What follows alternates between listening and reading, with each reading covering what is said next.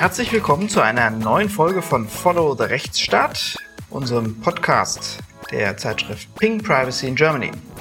Das ist inzwischen, ja, doch schon 10, 12 Folgen, dass wir uns gemeinsam um aktuelle Fragen des Rechts, des Rechtsstaats und unserer Verfassung kümmern und dabei natürlich immer ein besonderes Auge haben auf unsere Leib- und Magenthemen Datenschutz und Informationsfreiheit. Mein Name ist Stefan Brink. Ich leite ein Digitalisierungsinstitut in Berlin, war mal Landesdatenschutzbeauftragter in Baden-Württemberg und mir gegenüber Professor Nico Herting, Rechtsanwalt und Herausgeber der Ping. Hallo Nico. Hallo Stefan. Wir kümmern uns heute um zwei besonders spannende Entscheidungen, auch ähm, junge Entscheidungen. Wir versuchen hier immer sozusagen neue rechtliche Entwicklungen auch in den Blick zu nehmen. Und als erstes haben wir heute vor, uns zu kümmern um ein Urteil des Bundesarbeitsgerichts. Das ist das Urteil vom 29. Juni 2023.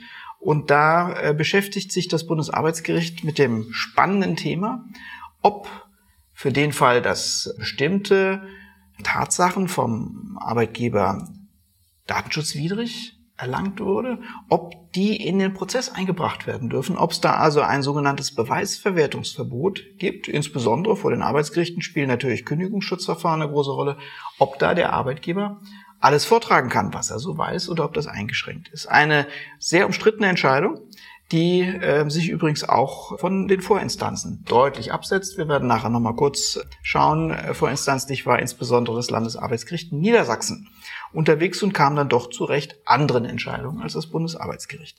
Worum geht's? Der Fall ist eigentlich schnell erklärt. Einem Beschäftigten in einer Gießerei wurde gekündigt vom Arbeitgeber, weil er im Juni 2018 ganz offensichtlich eine Schicht geschwänzt hat. Er hat äh, sich zwar eingebucht als aktiv arbeitend, hat dann aber danach sehr schnell wieder die Arbeitsstätte verlassen und äh, ganz offensichtlich dabei einen Arbeitszeitbetrug begangen. Ließ also die Stechuhr schön laufen und verabschiedete sich aber aus der Gießerei. Im Sommer 2019 bekam der Betreiber, der Arbeitgeber, einen anonymen Hinweis darauf, dass da im Falle des Beschäftigten Arbeitszeitbetrug vorliegen könnte und hat daraufhin Videoaufnahmen von Kameras ausgewertet, die er an den Toren des Werksgeländes angebracht hatte und ähm, hatte offensichtlich diese Aufnahmen dort doch eine ganze Zeit lang äh, auch gespeichert und vorgehalten und kam dann bei der Auswertung zu dem Schluss, ja, das stimmt. Der Beschäftigte hat das Werksgelände tatsächlich vor Schichtbeginn verlassen, nachdem er sich eingestochen hatte und hat dementsprechend fristlos gekündigt. Das Interessante, die Vorinstanzen vor dem Bundesarbeitsgericht, erstinstanzliche Arbeitsgericht und das Landesarbeitsgericht Niedersachsen haben der Kündigungsschutzklage des Gießers stattgegeben und haben gesagt, jo, die Kamera hätte da so nicht installiert werden dürfen und jedenfalls hätte der äh, Arbeitgeber die Aufzeichnung nicht so lange aufbewahren dürfen und kam deswegen zu dem Schluss, dass das nicht verwertbar war und dass die Sichtung der Videoaufzeichnung deutlich verspätet war. Zur Frage, ob man überhaupt an, am Eingangstor eines Unternehmens so eine Kamera anbringen darf, ähm, kann man auch datenschutzrechtlich lang überlegen. Hängt natürlich mit den Zwecken zusammen, die da verfolgt werden. Wenn man äh, einfach eine gewisse Sicherheit herstellen will und sich dabei auf das Firmengelände beschränkt, ist da manches möglich. Ob so eine Videoüberwachung überhaupt zulässig wäre, wenn es darum geht zu kontrollieren, äh, ob Beschäftigte sich auch ordnungsgemäß verhalten, ob sie eben insbesondere auch einen Arbeitszeitbetrug begehen, also sich dann äh, über das Tor nach dem Einstechen wieder verabsentieren. Das ist eine interessante Fragestellung. Das Landesarbeitsgericht Niedersachsen kam zu dem Schluss, das ist überhaupt nicht erforderlich, äh, sowas aufzustellen. Da gibt's mildere Mittel, die also mit weniger äh, Datenerhebung, Datenverarbeitung auskommen. Festgemacht hat sich die ganze Thematik jetzt am Thema der sogenannten Speicherbegrenzung. Die äh, nicht nur die Datenschützer haben da klare Vorstellungen, wie lange man solche Videoaufnahmen aufheben darf. 48 Stunden, vielleicht 72 Stunden, dann ist auch Schluss. Interessant im vorliegenden Fall war, dass es sogar eine Betriebsvereinbarung zum Betrieb dieser Torkamera gab und da hieß es, nach 96 Stunden werden die wieder gelöscht und sollen dann nachher auch nicht mehr verwertbar sein. Das hatte, wie gesagt, die Vorinstanzen dazu gebracht zu sagen, okay, dann haben wir ein Beweisverwertungsverbot und dann haben die entsprechend den Kündigungsschutzklagen stattgegeben. Nicht so aber das Bundesarbeitsgericht, das zu dem Schluss kommt, dass das so nicht sein könnte. Eine Entscheidung, die absolut lesenswert ist und die so ein bisschen den Unterton hat, Datenschutz darf kein Täterschutz sein. Wo kommen wir denn dahin, wenn der offensichtlich betrügerische Beschäftigte sich nur auf Datenschutz berufen muss und schon dem Arbeitgeber die Möglichkeit einer Kündigung aus der Hand nimmt?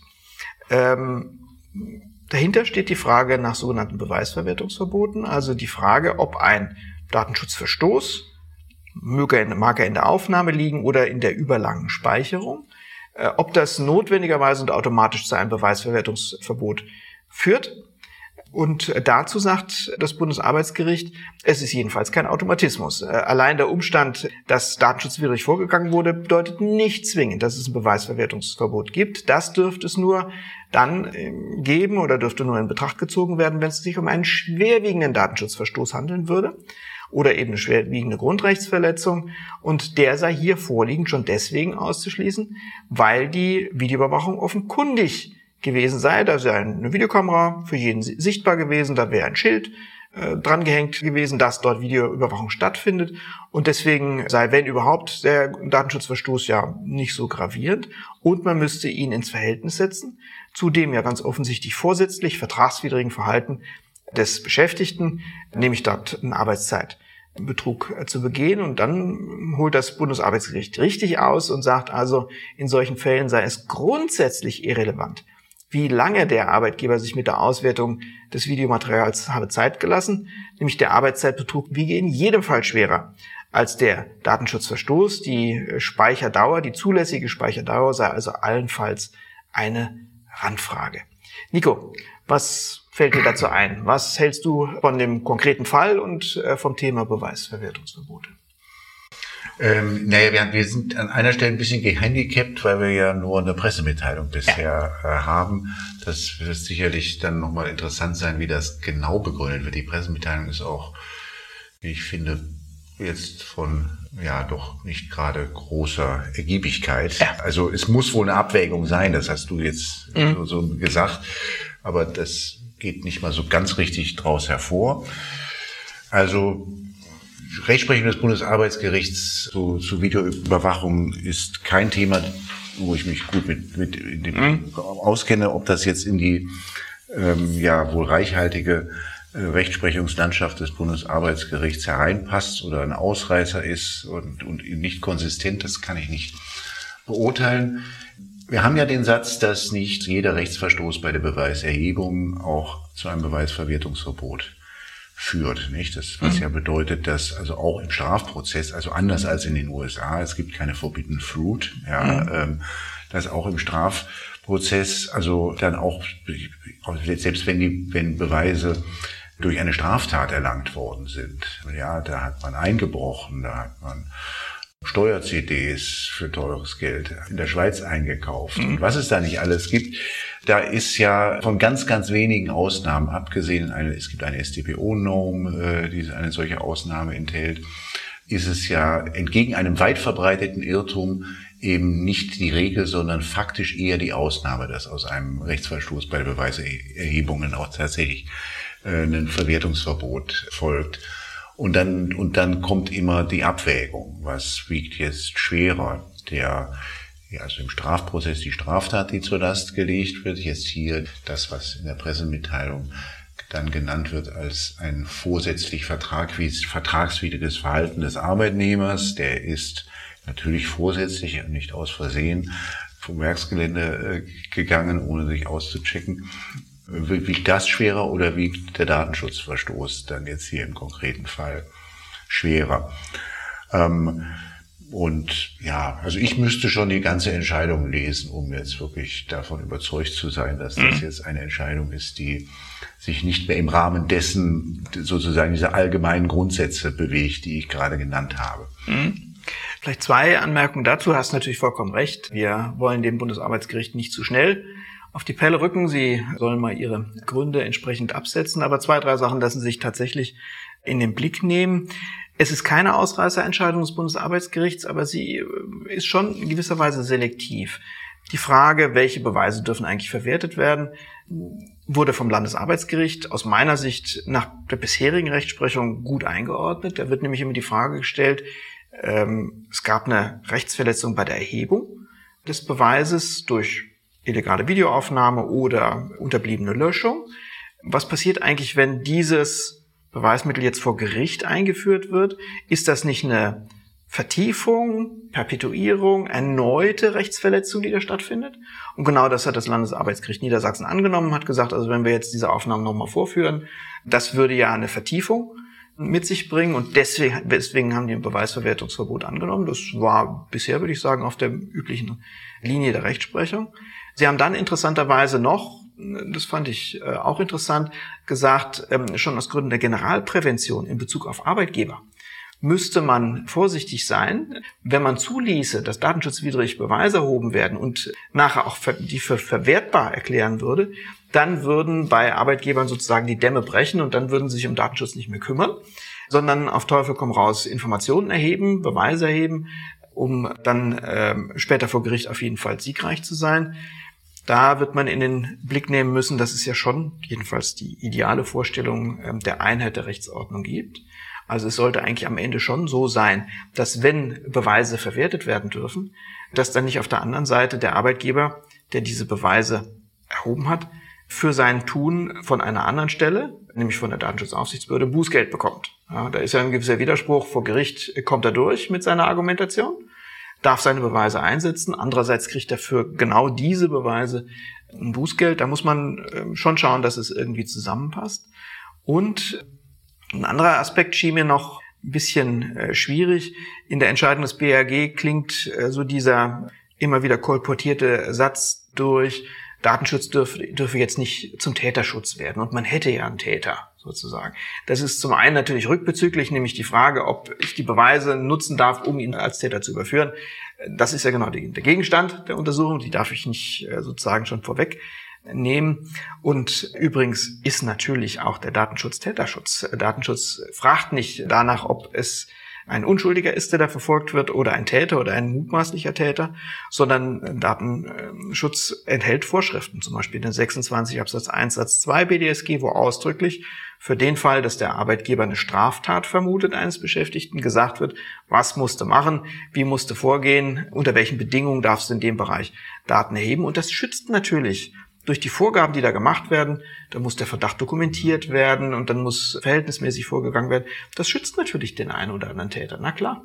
Aber damit haben wir ja auch ansonsten kein Problem, weil wir eben weder Strafrecht noch die Durchsetzung von arbeitsrechtlichen äh, Verpflichtungen mit by any mean äh, possible machen, sondern immer schön eingegrenzt und äh, verfassungsmäßig auch eingehegt haben. Vielleicht noch ein spannender Aspekt, äh, über den das Bundesarbeitsgericht auch relativ flink hinweggegangen ist. Da bin ich sehr gespannt auf die Gründe. Und zwar sagte ich ja vorhin, die Frage der Verwertbarkeit der äh, Beweise, in dem Fall der Videoaufnahmen, war in der Betriebsvereinbarung geregelt zwischen Arbeitgeber und Betriebsrat, wo gesagt wurde, also wenn du Fehler warst, lieber Arbeitgeber, dann darfst du das nicht nutzen, sogenanntes Sachvortrags- und Beweisverwertungsverbot. Da sind zwei Probleme damit verknüpft. Die einmal, einmal die Frage, darf man das überhaupt in eine Betriebsvereinbarung reinschreiben? Das könnte äh, europarechtswidrig sein. Artikel 88 haben wir uns schon mehrfach darüber unterhalten, setzt bestimmte Voraussetzungen und möglicherweise darf man das gar nicht regulieren. Der andere Punkt ist aus meiner Sicht hier einschlägig und wichtiger. Das Bundesarbeitsgericht sagt, das könnt ihr zwar in die Betriebsvereinbarung reinschreiben, aber das bindet nicht das Gericht. Das entscheidet das Gericht immer noch selbst was sie sich angucken will oder nicht. Und das, glaube ich, könnte ein bisschen zu kurz gesprungen sein. Es gibt jedenfalls auch in dem Bereich äh, zur Frage gerichtlicher Verwertungsverbote eine Vorlage zum Europäischen Gerichtshof. Und da werden wir in absehbarer Zeit auch wieder höhere Weisheiten von dieser Stelle erfahren. Bin ich mal sehr gespannt, wie der Europäische Gerichtshof mit dieser Frage umgeht. Ähm, also, man kann nur sagen, ähm, Offensichtlich sind uns, sind sich die deutschen Arbeitsgerichte nicht ganz einig, wie das mit den Beweisverwertungsverboten aussieht. Die Datenschützer haben eine ganze Reihe von Fragen auch an die Entscheidung zu richten und der Europäische Gerichtshof wird am Ende sagen, wonach wir uns zu richten haben.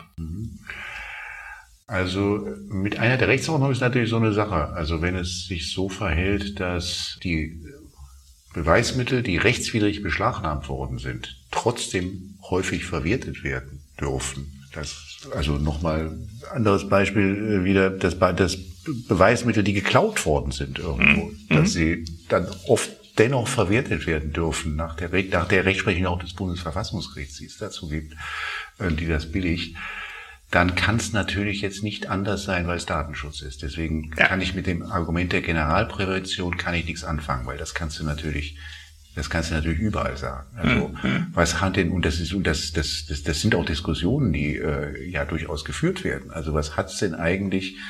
Was ist das? Was sind denn eigentlich die ganzen die ganzen Vorschriften zu, äh, äh, zum Abhören?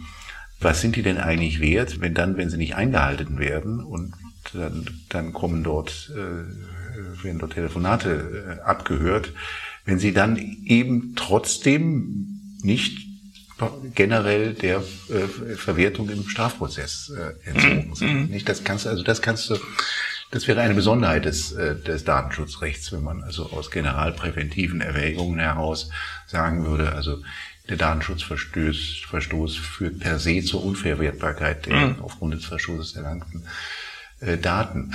Etwas Mühe habe ich auch mit der Vertiefung, ganz ehrlich gesagt. Ähm, also das gibt, das ist, glaube ich, auch, ohne dass ich das jetzt nochmal nachgeschaut habe, das ist, glaube ich, auch Rechtsprechung des Bundesverfassungsgerichts. Mhm.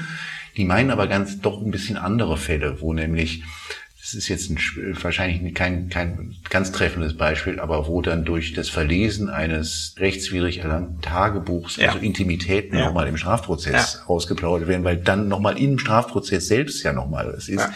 Hier sind es ja nur, also wenn die, Im Prinzip wenn aller gezeigt werden, sind es ja, ja. nur nicht, äh, ja. der ist ja nicht nackig da auf dem. So ist es, sondern da sieht man einfach nur, wie er das äh, Gebäude verlässt und das war auch mhm. sozial vollkommen indifferentes mhm. Verhalten. Also mhm. ja, würde ich zustimmen.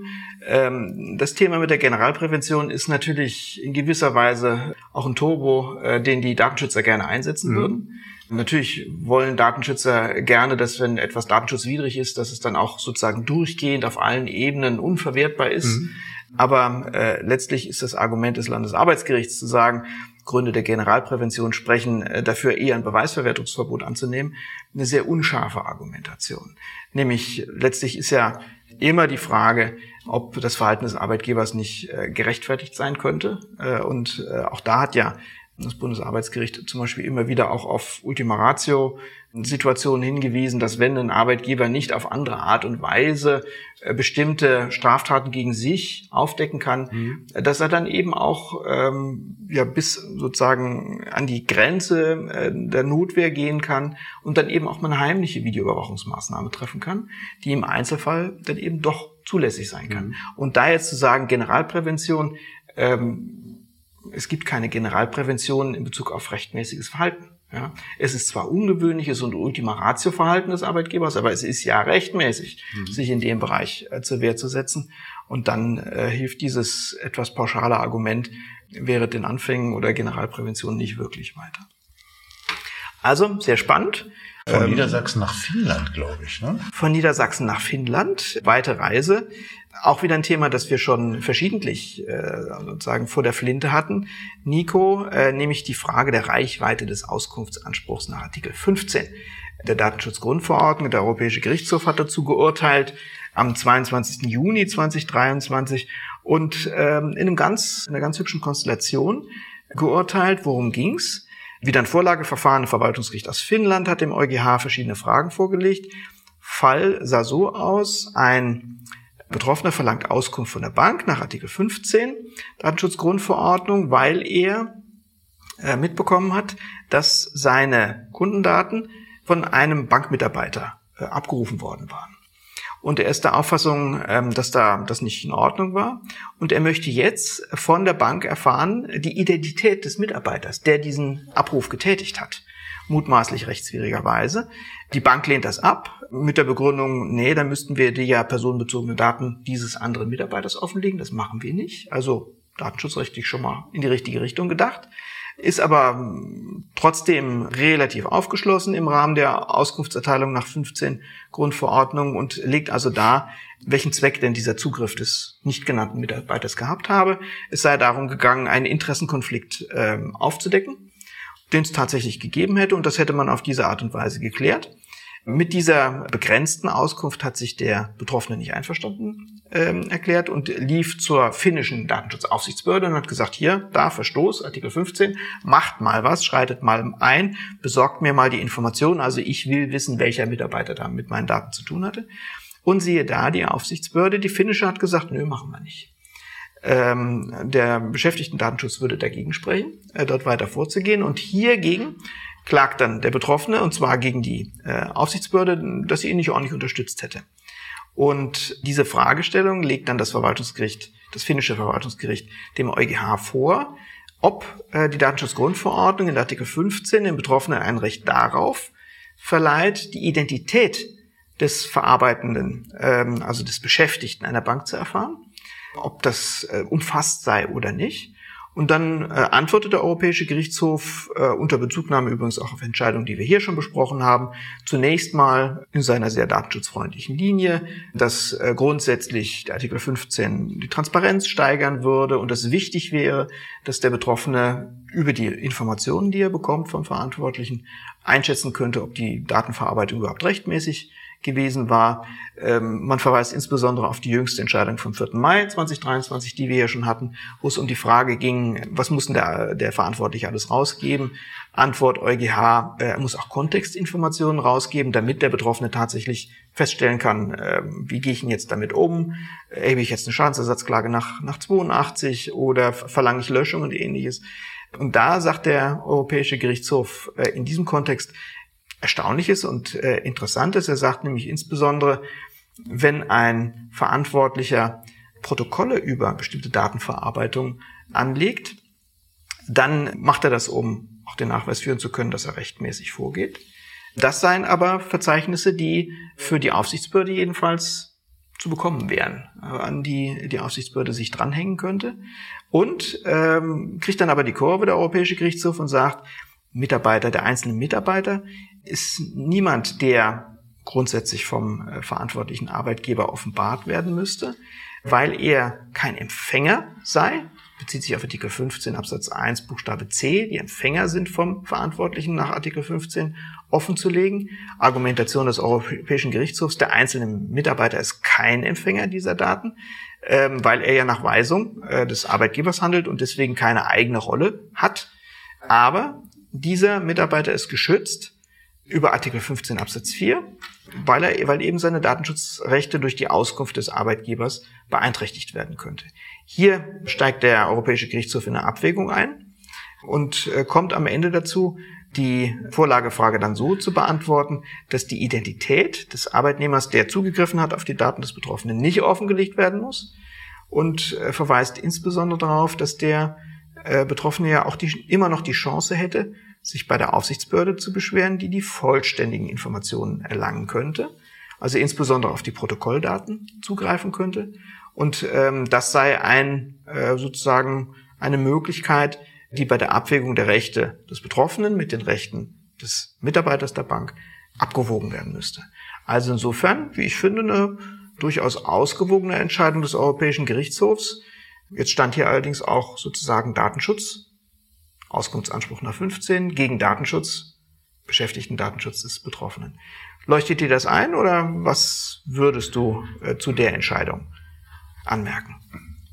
Hm, also ich habe Mühe gehabt mit der Entscheidung. Mhm. Ähm, ich habe dreimal nachgeschaut, auch gerade nochmal nachgeschaut, wie auf einmal der Artikel 30 in diese Entscheidung hereinrutscht. Äh, ja. Das ist, ja. ist ein bisschen wie soll ich sagen, da scheint mir so ein bisschen argumentativer Bruch irgendwo zu sein oder irgendetwas fehlt, irgendwie fehlt da ein Stück, ja. äh, um das mal zu erklären, was das ja. jetzt eigentlich, was, was die Frage, ob man Auskunft geben muss über die Identität eines Bank Bankmitarbeiters, der zu einem bestimmten Zeitpunkt Informationen abgerufen hat, was das mit dem Verarbeitungsverzeichnis zu tun hat, kriege ja. ich einfach nicht so ganz sauber. Äh, ja, äh, musste ich auch länger äh, drüber nachdenken. Ich glaube, ich kann es erklären, äh, aber und ich habe Mühe, ich habe Mühe und habe es auch nicht gefunden. Auch den habe ich nochmal aufgeschlagen, wo eigentlich sich das genau aus Artikel 15 ergeben soll, dass der Abruf auch Gegenstand der Informationen ist. Mhm. Also wenn ich, also aus der Praxis gesprochen,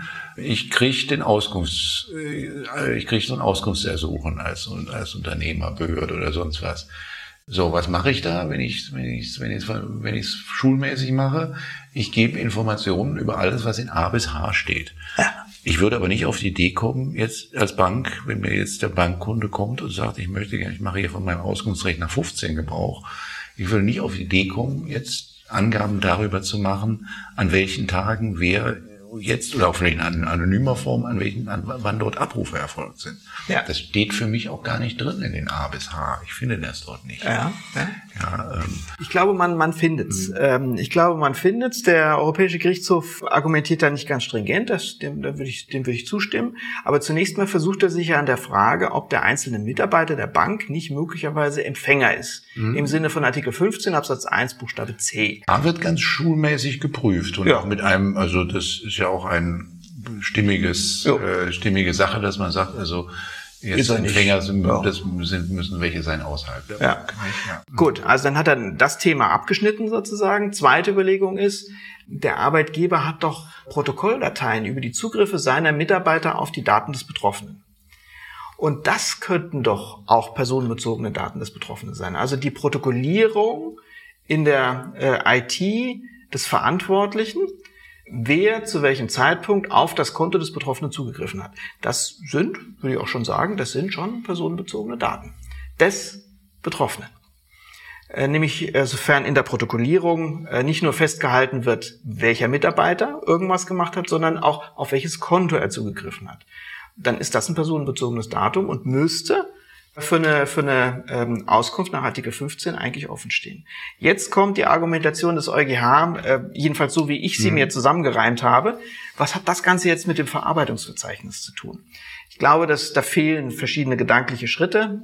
Der, Europäische Gerichtshof ist ja in, in, den letzten Jahren immer mehr dazu übergegangen, sehr knapp und äh, zurückhaltend, also nicht ausschweifend zu argumentieren und dann gehen manchmal Gedankengänge verloren. Die Überlegung, die dahinter steht, war, wenn ein Verantwortlicher alle Vorgänge innerhalb seiner EDV protokolliert, und das findet ja normalerweise statt, dass man ähm, auch vom Hintergrund bestimmter Zugriffskonzepte und Berechtigungskonzepte, wenn man also nachverfolgen kann, wer hat zu welchem Zeitpunkt im System welche Handlung vorgenommen, wird das protokolliert, sogenannte Logdateien, und eine Zeit lang aufgehoben.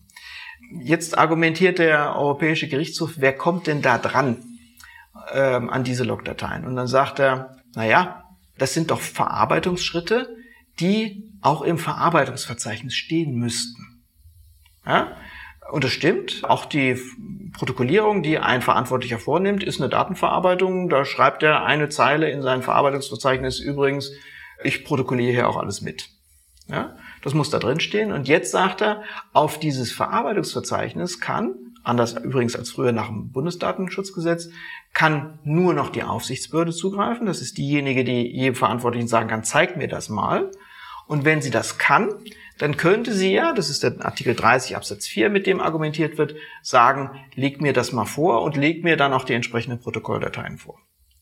Das ist die äh, gedankliche äh, Brücke, die gebaut wird. Warum braucht der EuGH das? Er braucht das, um später sagen zu können, Du, lieber Betroffener, kommst da zwar nicht dran, weil das Verarbeitungsverzeichnis für dich geschlossen ist, aber du hast die Möglichkeit, dich bei der Aufsichtsbehörde zu beschweren und die kann sich das Verarbeitungsverzeichnis vorlegen lassen, kann feststellen, welche Protokolldateien da sind und könnte darüber dann den Schluss ziehen, welcher Mitarbeiter hat denn tatsächlich den Zugriff gemacht. Ob die Aufsichtsbehörde das dann dem Betroffenen mitteilen darf, ist nochmal eine andere Frage.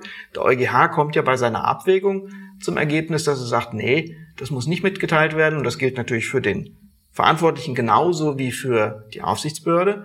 Bei der Abwägung, was ist denn wichtiger, dass der Auskunftsanspruch des Betroffenen in Bezug auf seine personenbezogenen Daten in Bezug auf die Protokolldateien durchgesetzt wird oder ist es wichtiger, ähm, den Mitarbeiter, der ja nur weisungsgemäß gearbeitet hat und sozusagen hinter dem Verantwortlichen steht, den offen zu legen. Und da hat sich äh, der EuGH im Prinzip festgelegt und hat gesagt, nee, nee, äh, auf einzelne Mitarbeiter äh, wird nicht zugegriffen. Aber die Aufsichtsbehörde könnte es und könnte es auch sehen, könnte also insbesondere feststellen, und das hilft dann wieder den Betroffenen. Da hat sich ein Mitarbeiter selbstständig gemacht, der hat aus Neugier irgendwo zum Beispiel gegen das Berechtigungskonzept des Arbeitgebers verstoßen und bestimmte Informationen sich gezogen. Oder zu sagen, äh, festzustellen, nee, der hat ganz normal weisungsgemäß im Arbeitsverhältnis gehandelt, dann decken wir ihn zu und dann sagen wir das dem Betroffenen auch nicht, also legen die Identität des Mitarbeiters auch nicht offen. Mhm. So rum würde ich es mir zusammenbasteln. Äh, und insofern ist der Verweis auf Artikel 30 jetzt nicht unmittelbar äh, ganz schlüssig, äh, auch in, im Argumentationsduktus des Gerichts. Aber so würde ich es mhm. einordnen. Ja, also ich habe nochmal geschaut, das sind die Randnummern 61 und 62, mhm. wo irgendwie versucht wird, das aus Artikel, mit Artikel 15 Absatz 1 zu begründen. Das kann mal jeder und jede selber nachlesen, ob das eine saubere Subsumption ist. Ich finde die nicht sauber. Ähm, weil ich einfach nicht, ich kann nicht wirklich sagen, welchen Buchstaben von Absatz 1 das jetzt tatsächlich zugeordnet wird. Ja. Und mir, mir schwant gerade, was das ja potenziell bedeuten würde, diese Protokolldaten, wie gesagt, die Protokolldateien, die gibt's ja überall. In der Bank wird das sicherlich äh, aus eigenem Interesse der Bank ähm, auch ein bisschen länger äh, aufbewahrt, weil man natürlich da auch äh, Missbrauch befürchten muss und außerdem, außerdem möglicherweise sogar verpflichtet ist, das taucht dann ja im letzten mhm. Absatz, mhm. im letzten Teil der Entscheidung äh, auf, aus äh, Gründen der Bankenregulierung. Ähm, mhm. äh, äh, diese so, also ich gehe dann demnächst zu meiner Bank und sage, liebe Bank, ich mache hier mein Auskunftsrecht nach Artikel 15 Absatz 1 gelten. Dann kriege ich pflichtgemäß die Auskunft und dann gehe ich zu der für mich zuständigen Datenschutzbehörde und sage, ich äh, melde hier einen Datenschutzverstoß, mhm. weil Sie haben mir das Übliche zwar zugesandt, aber es fehlen die Protokolldaten. Ja, das wäre also eine unvollständige Auskunft. Eine unvollständige Auskunft. Ja, ja. Das Risiko ist da, würde ich auch sehen. Äh, und das sind, sofern Sie also über das Konto personenbezogen auf den Betroffenen sind, mhm. sind personenbezogene Daten. Zwei, zwei Sachen kann man da im Blick behalten. Das eine, äh, sind äh, die Regeln des Bundesdatenschutzgesetzes zur Eingrenzung des Artikel 15. Das geht in die Richtung, dass gesagt wird, wenn bestimmte Daten nur aus Gründen des Datenschutzes erhoben wurden oder aus Gründen der Datensicherheit erhoben wurden, dann sind die nicht auskunftspflichtig. Das könnte, so könnte man argumentieren auch mit den Protokolldateien, dass die letztlich vom Arbeitgeber nur deswegen äh, erhoben und äh, gespeichert werden, um äh, die Datensicherheit zu garantieren. Dann wären sie nach BDSG nicht auskunftspflichtig. Da stellt sich aber sofort die Frage, durfte der deutsche Gesetzgeber das überhaupt? Wie unterläuft das nicht die Regeln ja, ja. des Artikel 15? Ist das also europarechtskonform? Äh, es gibt noch eine zweite äh, Unschärfe des Europäischen Gerichts, die wirklich treffend oder sprechend ist sozusagen äh, und zeigt, wie komplex die ganze Lage geworden ist. Bei der Frage nämlich, äh, wie bringe ich jetzt eigentlich das, die Datenschutzinteressen des Beschäftigten nicht unbedingt nach außen genannt zu werden vom eigenen Arbeitgeber. Wie bringe ich die in Anschlag? Und da haben sie sich ein bisschen gedrückt, da haben sie gemogelt. Ich habe vorhin so vorgetragen, dass ich davon ausgehe, dass das ein Fall von Artikel 15 Absatz 4 ist. Dass man sagt, das Auskunftsrecht ist im Prinzip unbegrenzt. Insbesondere der Verantwortliche kann im Prinzip gar nichts dagegen sagen. Da kann nicht sagen, ist mir zu viel Mühe mhm. oder wo kommen wir dahin. Sondern er kann nur Rechte und Freiheiten anderer Personen vorbringen und sagen, die dürfen aber nicht verletzt werden dabei. Ist jetzt der Beschäftigte eine andere Person in dem Kontext?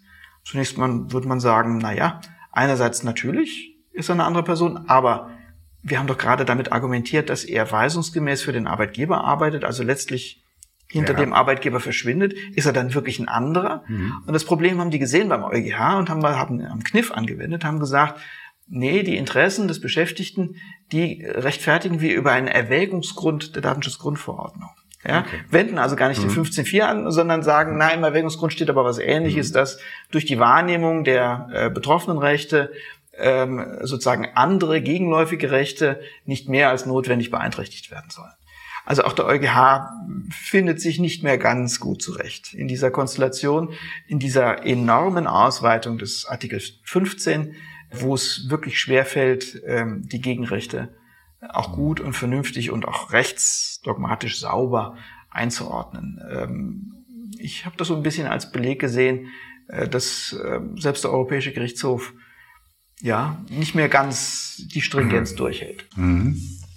Okay, aber wieder auch, auch, also praktisch gesprochen sind die völlig übergeschnappt, ja, ähm, äh, weil ähm, das, also das, das heißt alle, die irgendwie beratend unterwegs sind, hingehört.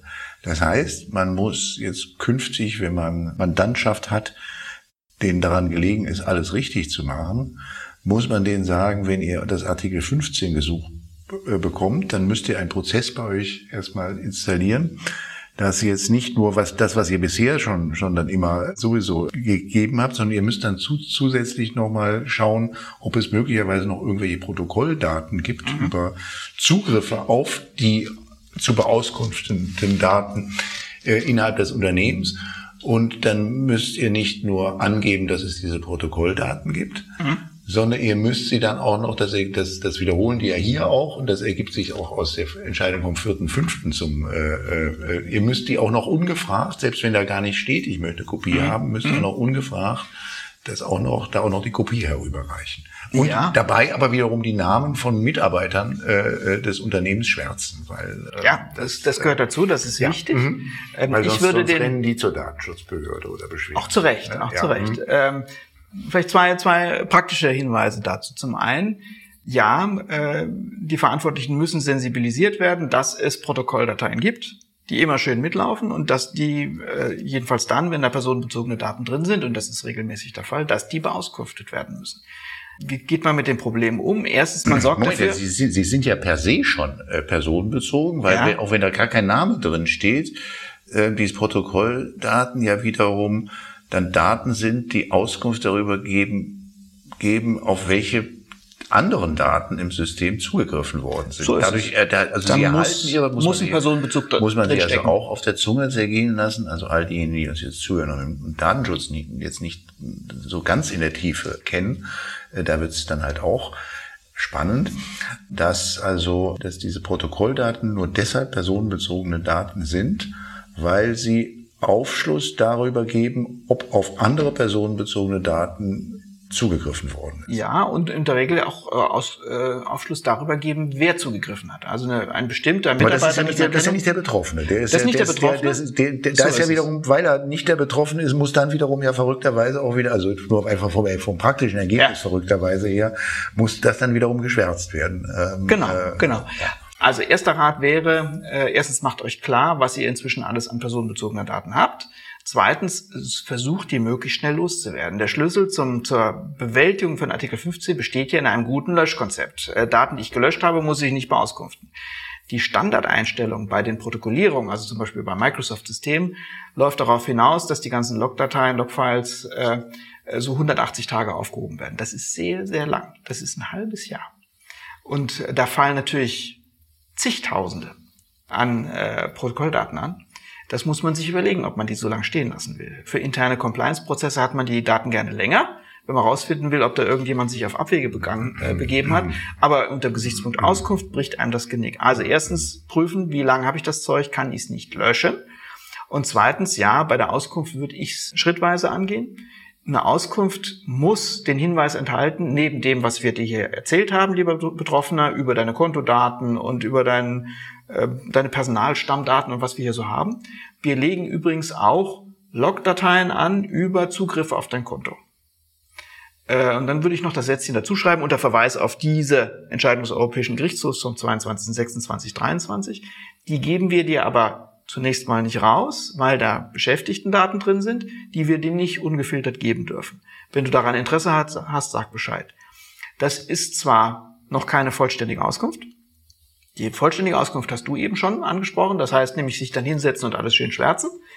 Aber ich glaube, auch Aufsichtsbehörden würden das zunächst mal akzeptieren, wenn man dem Betroffenen, der Artikel 15 geltend macht, zunächst mal sagt, wir haben da noch mehr so technische Protokolldaten, ähm, da, die können personenbezogene sein. Wir können sie dir nicht rausgeben, weil da unsere Beschäftigten die Finger mit äh, im Spiel haben. Wenn du Interesse hast, sag Bescheid. So würde ich es versuchen in den Griff Jetzt sagt der Betreffende Bescheid und sagt, ich möchte sie gerne haben. Ja, dann muss, muss er sie kriegen und dann müssen sie entsprechend müssen, unter Wahrung der Rechte der Mitarbeiter Müssen Sie dann, um es jetzt nochmal wirklich auch... Geschwärzt werden. Äh, Sie müssen geschwärzt werden, müssen Sie dann ausgedruckt werden, etwa auch? Ich habe einen Anspruch nach Artikel 15 Absatz 3 auf eine Kopie. Das heißt, äh, Kopie kann vieles sein. Es könnte auch, wenn der äh, Anspruchsteller damit einverstanden ist, in einer elektronischen Kopie äh, bestehen. Das wäre dann äh, zumindest keine Papierverschwendung. Kann auf Papier bestehen? Ähm, zunächst mal macht er die Ansage, was, wie er äh, mhm. seine Auskunft haben möchte. Und wenn da kein besonderes Erschwernis auf Seiten des Verantwortlichen ist, äh, wird er diesem Wunsch auch genügen. Ob jetzt inzwischen das Ausdrucken, ich habe keine Ahnung, wie umfangreich das wäre.